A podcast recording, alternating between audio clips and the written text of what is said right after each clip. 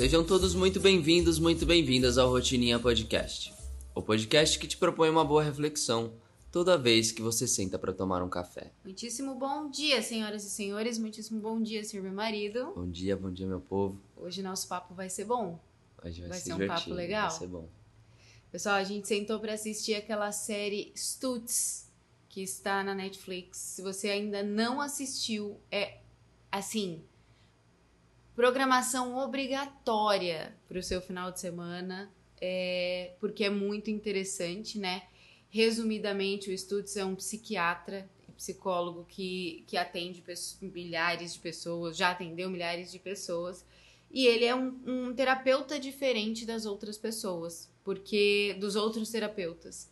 Porque logo no começo do. A gente promete não dar muitos spoilers aqui, mas Uhum. também não é uma coisa de spoiler, é, é um método, é um documentário, então acho que não tem problema a gente falar.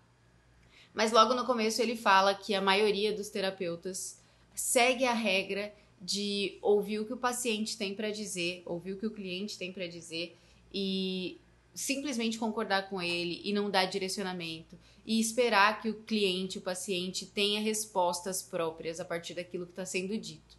E aí ele traz esse conceito de ser um terapeuta diferente, que ao contrário de todo mundo traz é, respostas, né? Traz direcionamento, traz ação para os pacientes. Segundo ele, a intenção dele é que a cada ferramenta que ele passa para os pacientes dele, ele possa, o paciente possa se ver em movimento, porque muitas vezes o problema da terapia e o que faz muitos pacientes de terapia abandonarem as suas terapias é o fato de que como eles têm que encontrar as próprias respostas ao falar com o psicólogo, com o terapeuta de um modo geral, eles desanimam porque não caminham tanto, não veem movimento, não veem mudança. E, e você, com a sua experiência, o que, que você acha do, do que o Stutz fala? Bom, para quem é meu paciente, para quem é cliente da terapia que tá me ouvindo aqui, vai saber a resposta, né? Eu não conheço estudos, mas já admiro pacas, porque para mim, eu, na verdade, é, num contexto geral, eu reduzi os meus atendimentos e eu entendi que não era o meu trabalho de uma forma geral, porque eu não me considero uma terapeuta que, como deveria, entre muitas aspas, ser aquela terapeuta que senta, que ouve, que instiga e faz a pessoa chegar às respostas e que numa sessão de uma hora e meia eu falo 10% e a pessoa fala 90%. Eu sempre fui muito mais ativa nesse processo, né? Eu sempre fui, desde que eu comecei a atender, eu tive que me controlar, entre aspas, de novo, muito, para não ser uma terapeuta que fala tanto quanto o paciente. Uhum. Porque na minha cabeça, na mesma lógica do Stutz, eu fiquei muito feliz de saber que um psiquiatra é tão importante assim, tão, é, né, que tem tantos resultados, pensa da mesma forma. Na minha cabeça, o meu cliente está ali para que eu ajude. E muitas vezes a gente não ajuda só ouvindo. Muitas vezes a pessoa precisa de um direcionamento. Muitas vezes você tem na ponta da língua uma ferramenta, uma direção, uma, uma reflexão, uma experiência da sua vida que pode ter sido vivida e que pode ajudar essa pessoa de alguma forma. Então, eu como terapeuta e como cliente, como, te- como paciente de terapia também, eu gosto muito da ideia de o terapeuta dar direcionamento sim, dele trazer respostas de quando pertinente sim. Muito bom. Eu acho que nada como como ter alguém ali para efetiva, efetivamente ativamente, né, é, te ajudar no seu processo. Sim. né? E eu acho que é- essa é a função das ferramentas, né? As ferramentas estão aí para ajudar a gente a fazer alguma coisa, né? Se a gente precisa apertar um parafuso, a gente precisa de uma ferramenta para apertar aquilo de forma certa, né? Para ajustar bem aquilo. É, você até aperta com uma faca, mas o resultado não vai ser o mesmo. Então, eu acho que é, é realmente muito importante esse, essa questão das ferramentas. É, como, como ele fala no documentário, né? A ferramenta é para te tirar do ponto A para o ponto B. Uhum. E você não tá pagando uma sessão de terapia ali, em tese, para sair, entrar lá no ponto A e sair no ponto A, porque você não foi capaz de desenvolver o suficiente o problema para encontrar uma solução. Não, você tá ali procurando ajuda. E o, o. Como que é o nome dele? Eu não vou lembrar do nome do, do cara que gravou o, o documentário do Stutz. O outro cara. Não vou lembrar. Ah, é. Mas o cara que gravou, que é aquele cara do Se Beber Não Casa, inclusive, gente, ele é muito legal. Na- no, no documentário ele é ainda mais legal. É, mas é o que ele diz, né? Caramba, eu pago o terapeuta para que ele esteja na minha frente e me, me traga respostas e ele só me ouve. E eu sento de frente para os meus amigos e quero que eles só me ouçam, mas eles estão cheios de, de, é, sugestões e conselhos para me dar e eu- tudo que eu quero é que eles não me deem conselhos. Então é muito essa relação que existe mesmo, né? É, cara, você quer o conselho do terapeuta, você quer a opinião do terapeuta, você quer o direcionamento do terapeuta, o pitaco do terapeuta, a, a sugestão que ele tem para te dar. E geralmente você se frustra nessa, nessa posição porque a maioria dos terapeutas é ensinado, e não é nem porque eles não são capazes de te ajudar, mas em psicologia, pelo menos, nós somos ensinados em algumas linhas da psicologia que o caminho é só ouvir. Uhum. E aí ele não consegue te ajudar. Se ele só pode ouvir, o máximo que ele pode fazer é ir te fazendo algumas perguntas e contar com a sua possibilidade e capacidade de chegar a uma resposta.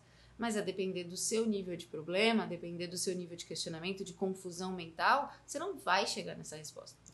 Aí do outro lado a gente tem os amigos pitaqueiros, né? A gente tem aquela pessoa que a gente quer só desabafar para tirar do nosso peito a angústia e a pessoa tá devolvendo com diversos diversas sugestões, diversas é, ideias mirabolantes de como resolver. Então eu acho muito interessante esse pedaço que ele traz ali. É né? muito legal.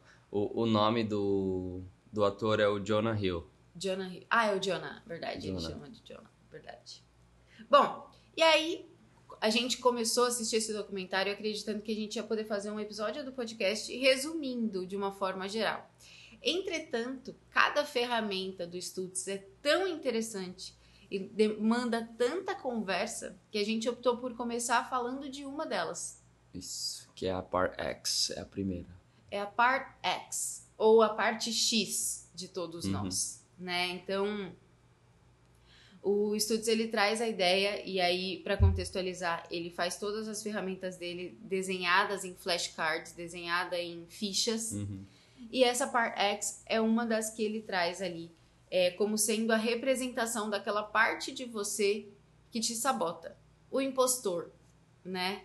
A pessoa, a voz que fica ali Isso. dizendo que você não é capaz de fazer Aquela vozinha que toda vez que você tem uma ideia ou, enfim, quer fazer algo, ela tá lá, lá no fundo, falando que você não é capaz, né? Ou te dando uma, uma outra, colocando uma outra coisa no seu caminho para desviar, né? A gente estava assistindo o, o podcast do da H1, né, do Simonsen com o Ricardo de Carvalho, e ele obviamente não falou, não chamou de Part X, mas ele ele deu um exemplo lá de quando você tá fazendo uma dieta, por exemplo, e aí você vai numa festa ou enfim, simplesmente passa pela cozinha e aí vem uma voz na sua cabeça e fala: "Ah, come, come aquele docinho ali, come aquele pudim, come Sim. aquele sorvete", né? E aquela voz é, eu entendo depois de, de ver o documentário que é justamente essa part X,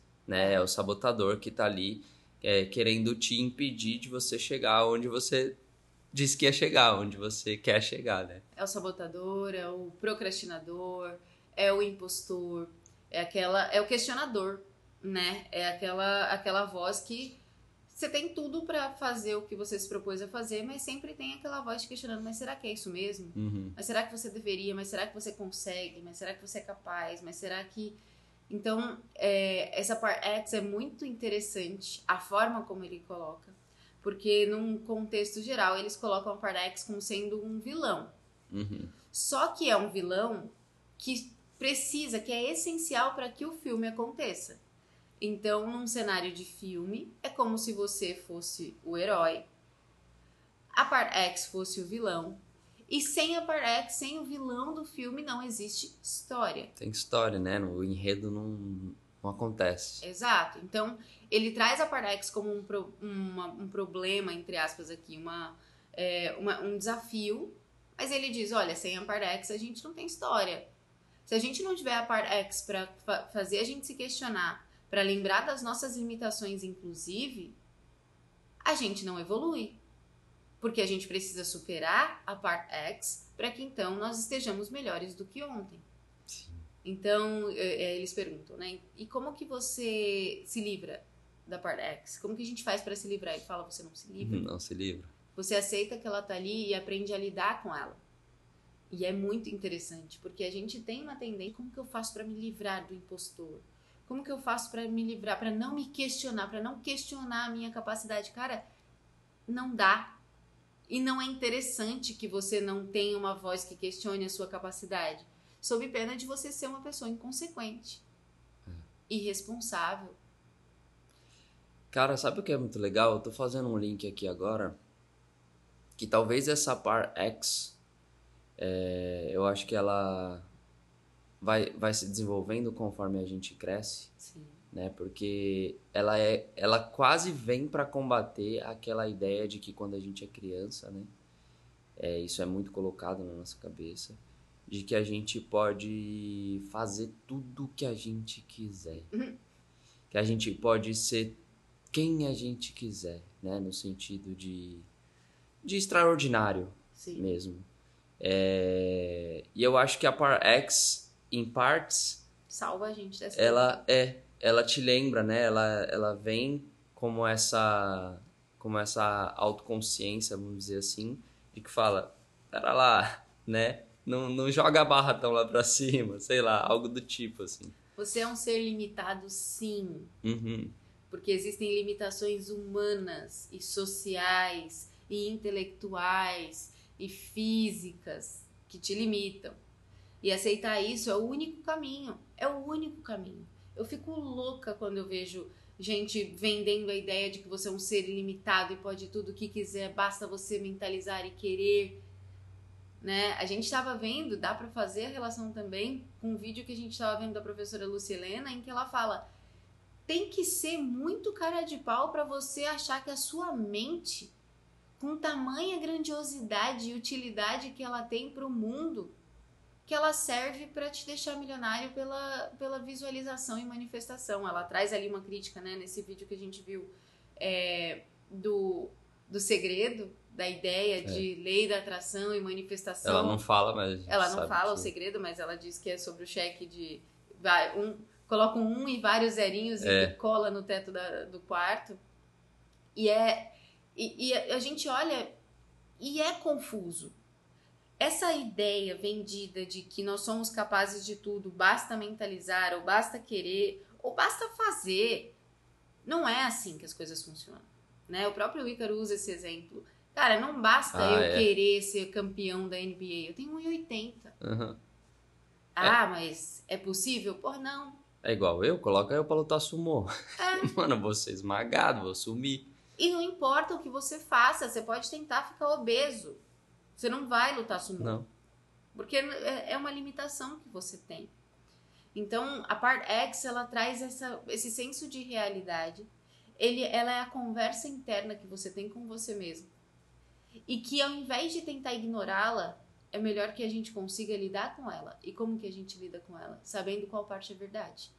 Exatamente. Tendo consciência. Trazendo consciência, consciência liberta. Entendendo qual é a mentalidade que eu estou usando para chegar às falas da parte X, ou seja, qual é a visão que eu tô tendo do meu presente, de mim e do mundo ao meu redor, que me faz que faz com que essa parte X tenha esse, esse, esse discurso para colocar para mim quando diante de uma situação.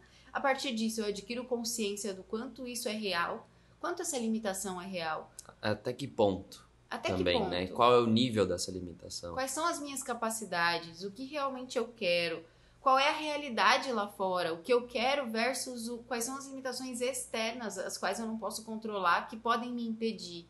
E aí, a partir disso, você vai conseguindo construir uma realidade, incluindo a sua Parex, o seu Uhum. vilão, para que a sua história aconteça, para que você possa superar essas limitações que a Parex coloca, as que são possíveis de serem superadas. Eu acho que não é como ele fala, né? A gente não tem como como tirar da vida a Uhum. Power X, ela vai estar lá sempre. E aí é, é bem isso. A única forma é você tendo consciência, sabendo qual que é o nível de verdade naquela voz que está que tá dentro da sua cabeça, né? Às vezes te impedindo de fazer alguma coisa. É, porque, obviamente, a gente quer realizar nossos desejos, a Sim. gente quer realizar nossos objetivos. E essa voz vai estar tá lá sempre falando em, em várias etapas até você, né, é, no caminho desse objetivo, ela vai estar tá sempre te impedindo de algo, sempre dizendo que você não é capaz. E aí você precisa analisar e falar, não, beleza, é, eu sou, eu não sou, até que, a que ponto é verdade isso que está sendo dito. Né? E se em alguma coisa eu realmente não for, eu vou procurar uma outra solução para chegar naquilo. Ou eu vou pedir ajuda de alguém, né? E normalmente é o que acontece, porque se você não tem uma determinada habilidade, você coloca uma outra pessoa para te ajudar Sim. naquilo, né? Então, eu acho que fazer essa análise mesmo desse, desse nível é, de, de verdade mesmo da Par X, eu acho que é essencial. E ele traz um conceito que é até relacionado à Parex, mas é, mas é a, a, coluna vertebral do documentário, que é a ideia de que existem três coisas na vida humana que a gente tem que aceitar que existem. Hum. E que não vai deixar de existir, que não tem nada que você possa fazer que vai tirar isso da sua realidade. Nossa, muito bom isso. A dor, a incerteza e o trabalho constante. A dor, a incerteza e o trabalho constante. Quando você aceita que a dor é inevitável, quando você aceita que a incerteza é inevitável e que o trabalho constante é inevitável, a sua vida fica muito mais fácil porque você está lidando com a realidade. Então você não fica tentando buscar caminhos nos quais você não sinta dor. Uhum. Você parte do pressuposto de que qualquer possibilidade que está diante de você, e aqui já é um diálogo com a Par X, né? Porque você já parte do pressuposto de que qualquer possibilidade diante dos seus olhos ali pode e vai te gerar dor em algum momento. Então já essa decisão já deixa de ser um pouco, né, já, já se torna mais fácil. E não é certo que vai dar certo. E aí vem a incerteza, porque nenhuma das possibilidades é a certeza de que vai dar certo. Então, para os grandes planejadores, para as, grandes, para as pessoas que estão ali, stuck, que estão estagnadas no que caminho eu decido, eu vou planejar para garantir que eu não sinta dor, eu vou planejar mais para garantir que eu não erre, eu vou planejar mais para garantir que esse não seja o caminho errado.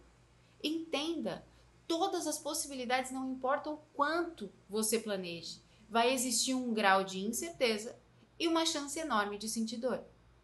E por fim, ele traz a ideia do trabalho constante né? Então, você saber que não vai chegar um lugar em que você vai parar de trabalhar, né? E trabalho aqui não é necessariamente no sentido do trabalho, trabalho, labor, profissional, mas no sentido de trabalhar para ser alguém melhor, trabalhar para existir. É, a gente falou sobre um pouco sobre isso um tempo atrás, é, porque a, a, muitas pessoas, né? A maioria das pessoas, eu acho que tem esse, senti esse sentimento de que um dia vai chegar um momento que ele vai parar e não vai poder e não vai fazer mais nada. Sim.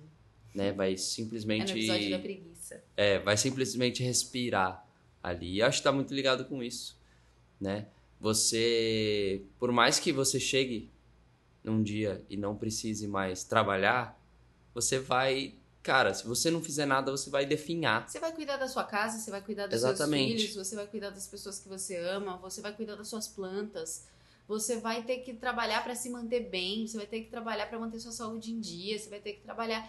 O trabalho constante é uma é inevitável. É uma certeza que você tem certeza. na vida. Então, quando você considera, né, olhando lá para a Pardex, que é o tema principal do nosso podcast hoje, e você considera esses três pontos, você vai conseguir enxergar e ter um diálogo melhor com essa parte de você que se questiona. Sim.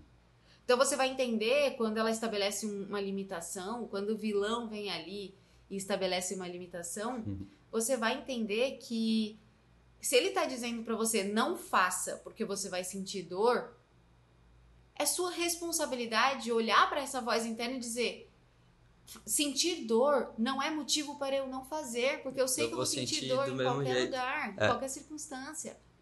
Não faça porque você não tem certeza disso, Mas incerteza vai estar presente em qualquer outra possibilidade que eu escolher. Então eu não vou deixar de fazer porque eu estou incerta. Essa parte da incerteza só, só confirma tudo aquilo que o, que o Flávio Augusto fala, né? Estabilidade, Estabilidade não, existe. não, existe. É. E se aparece na sua mente ali, se, se a parte X fala para você, é, não vá porque essa, esse caminho vai dar muito trabalho, não faça porque isso vai ser difícil, não faça porque isso é, é, demora demais para acontecer.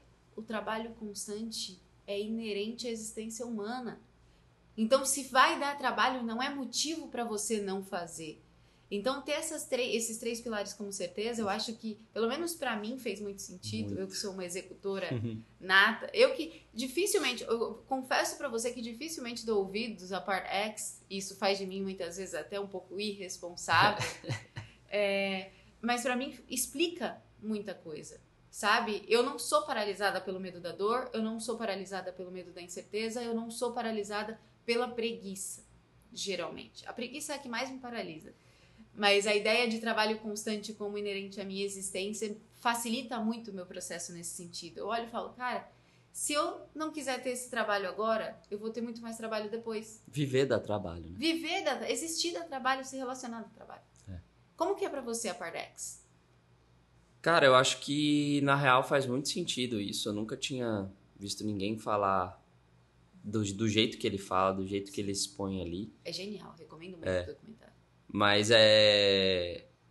É muito legal, né? Porque é algo que a gente vive realmente, que é essa voz que tá ali, ali no, no background, ali falando com a gente. É... Eu não sou o executor, como você falou, que, que você se, se identificou com essa, com essa Parax e, e com essas três partes, né?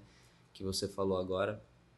Eu sou do lado do planejador, e só que continua fazendo sentido. Sim. Porque mesmo sendo planejador e todas as vezes que eu planejei, eu não consegui mitigar, zerar, né, as possibilidades de dor, as possibilidades de erro, né? É... E a partir do trabalho, eu acho que é a que eu sempre, nunca, nunca duvidei disso. Uhum. Né? Eu acho que realmente nunca duvidei de que o trabalho é constante. E aí, na parte da, da incerteza, né, da, eu acho que é onde mais me pega, assim. Sim. Mas ainda assim, eu acredito que sempre que você planeja é melhor. Mas você tem que ter um limite dentro desse planejamento, porque você sabe que nem tudo vai ser certeza, nem tudo é certo, né? Nossa. Então, acho que você vai planejar para ter uma execução melhor, né, para evitar algumas coisas sim que são possíveis, mas você não vai conseguir prever tudo. Você não vai conseguir ter certeza de tudo. E aí, a partir desse ponto, você começa a agir. Você acha, como planejador, como uma pessoa que sabe planejar, né? Mais do que só ser um planejador, uma pessoa que sabe planejar, que tem consciência do que está fazendo. Faria sentido, e esse insight me veio agora enquanto você falava, faria sentido entender que o planejamento a mentalidade do planejador, a mentalidade efetiva do planejador, aquela que funciona, seria uma mentalidade em que o plano que você desenha desenha o melhor caminho possível para ter os resultados de forma mais efetiva, mas não necessariamente um plano desenhado para evitar os erros? Te explico. Se eu sento diante de uma folha em branco, e aí eu tô sentada diante de uma folha em branco e eu preciso planejar aquilo que eu vou fazer. Eu sei onde eu tô, eu sei para onde eu vou, o que eu quero, o que eu quero conquistar, qual é o, o, o goal, qual é a meta, enfim, o objetivo. Eu tenho esses dois pontos. Eu preciso criar um plano de ação para chegar naquele lugar, certo? Se eu começar olhando para tudo que pode dar errado e desenhar o meu plano, o que eu estou fazendo, na verdade, não é um plano de ação, é um plano de desvios. Uhum. Se eu, ao invés disso, na hora de desenhar um plano, eu tenho uma mentalidade de qual é o melhor caminho e não qual é o menos pior, não qual é o que eu não vou errar, ou qual é o que não vai me gerar dor, qual é o mais, né? Não, não nesse sentido, mas se eu pego esse plano e eu desenho qual, qual é o mais efetivo para que eu chegue do ponto A ao ponto B, e eu considero todas as variáveis para ele ser efetivo, não para ele ser menos doloroso, Você não considera que é muito mais efetiva essa segunda parte? Sim, com certeza. Eu acho que essa avaliação dos riscos, ela vem depois. Como consequência do seu plano. Primeiro, efetivo. é, primeiro você desenha esse plano de forma que ele vai ser eficiente, né? É o melhor caminho possível, como você colocou. E aí, depois você faz uma avaliação dos possíveis uh, desvios que pode ter no caminho, né? Porque uma coisa também que é fato é que você precisa ter caminhos que também são flexíveis. Sim. Né? Porque pode chegar num determinado momento, algo que você não previu, e acontecer aquele algo. E aí você vai precisar contornar. Né? Então, com certeza, uh, faz muito sentido você fazer esse planejamento sabendo que muitas coisas são incertas, Uhum. né? Mas que você vai desenhar o melhor caminho possível, né? Com aquele conhecimento que você tem até aquele momento também, isso é muito importante. E, e você vai aprender durante o caminho. Sim. Você vai aprender durante a execução, né? E aí pro próximo, você já vai ter aprendi- aprendido alguma coisa, né? Que, que você não deveria ter feito.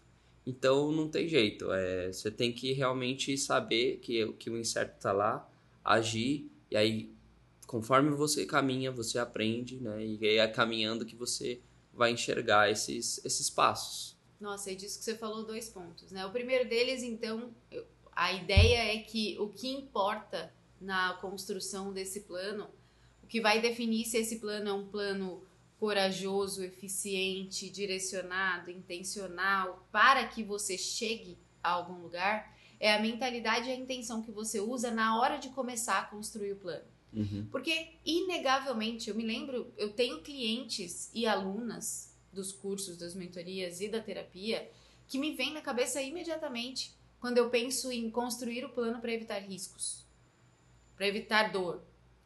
Quando a pessoa tem essa mentalidade, ela vai pegar, o, ela vai começar o plano assim: vou construir um plano, o plano menos doloroso. Vou construir o plano menos arriscado vou construir o plano menos perigoso, que tem menos chance de dar errado. Quando eu parto daí, existe uma chance enorme de eu nunca nem chegar onde eu quero. Ainda mais sabendo que a dor é inevitável. Não, e, e, e, pe- pense que a sua mente ela tem uma habilidade absurda de construir cenários ruins. Uhum. Se eu colocar minha mente agora para imaginar tudo que pode dar errado no meu dia, é uma lista infinita de possibilidades. Que vai desde minha unha quebrar na carne e doer, até eu cortar o meu dedo com a faca, até eu ser atropelada na hora de comprar pão na padaria. Você falou disso, eu lembrei do, do Inside Out, quando ele, no primeiro dia de, de aula, É. no primeiro dia de aula dela, vem o medo, né? E vem com uma lista gigantesca de tudo que pode dar errado. E quanto mais, quanto mais informações tem nessa lista que o medo traz, quanto mais possibilidades de dar errado eu cavo na minha mente, que muitas vezes está lá no inconsciente, muitas vezes nem tá passando pela minha cabeça, mas só porque eu preciso fazer um plano para garantir que não vai dar errado, eu fico procurando, não, peraí, que eu preciso achar, isso aqui pode dar errado, aí eu vou lá e encontro uma forma de fazer aquilo dar errado Aham. isso aqui pode dar errado. Eu vou criando na minha realidade, eu vou criando ali em volta de mim, dentro do meu universo mental, todas as possibilidades, o que faz com que eu faça com que elas aconteçam, para provar que eu estava certa que era possível que elas aconteçam. Isso se você agir, né? Porque ela no- antes, antes disso elas podem estar te paralisando. Sim, ou elas podem estar acontecendo com pessoas ao meu redor. E aí eu tô cada vez mais amedrontada de agir, né? E uma coisa que é interessante, quem, quem leu a minha newsletter de domingo, é, viu que eu falo sobre os imprevistos serem imprevisíveis apenas enquanto eles não acontecem. Porque existe um medo dos imprevistos dentro de um plano. Não, mas ai meu Deus, mas tem muitos imprevistos possíveis. Ai meu Deus, mas eu tenho que prever tudo. Primeiro que você não vai conseguir prever nada. Não dá pra prever. O mundo é um mundo de infinitas possibilidades e, e o efeito borboleta, o filme Efeito Borboleta tá aí pra provar que cada voltinha que você dá, cada escolha que você faz muda completamente o que pode vir a acontecer em seguida. Então, por que, que o imprevisto só é imprevisível, só é imprevisto enquanto ele não aconteceu? Porque depois que você passa, que você desliza uma vez, depois que você erra uma vez naquela coisa, depois que você sente a dor naquele cenário, aquilo já não é mais imprevisível. Aquilo já é conhecido. Uhum. Aquilo já é uma possibilidade dentro da sua cabeça, uma possibilidade real, inclusive da qual você consegue desviar com muito mais certeza, com muito mais certeza, com muito mais intenção.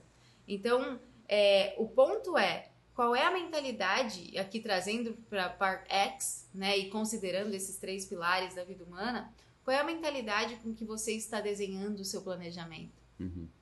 Para desviar de todos os riscos, mesmo sabendo agora que os riscos são inerentes à existência humana, que a incerteza é inerente à existência humana e que não importa o quanto você desenhe um plano perfeito, é impossível que você tenha certeza dele ou você está desenhando um plano direcionado para a eficiência, em que eu primeiro olho onde eu estou, olho para onde eu quero ir, desenho o plano mais eficiente possível e a partir disso eu considero os riscos aqueles que já são previsíveis, que eu já vivi, os desafios que eu já vivi e só então eu começo a colocar esses riscos ali e gerar momentos flexíveis no meu processo a partir do, da ideia de se acontecer A, eu faço B né? Eu acho que é essa a ideia da mentalidade no plano. Sim. Acho que é bem esse, esse o, o caminho mesmo. Então, no final das contas, é, a gente sabe que essa par X está lá, né?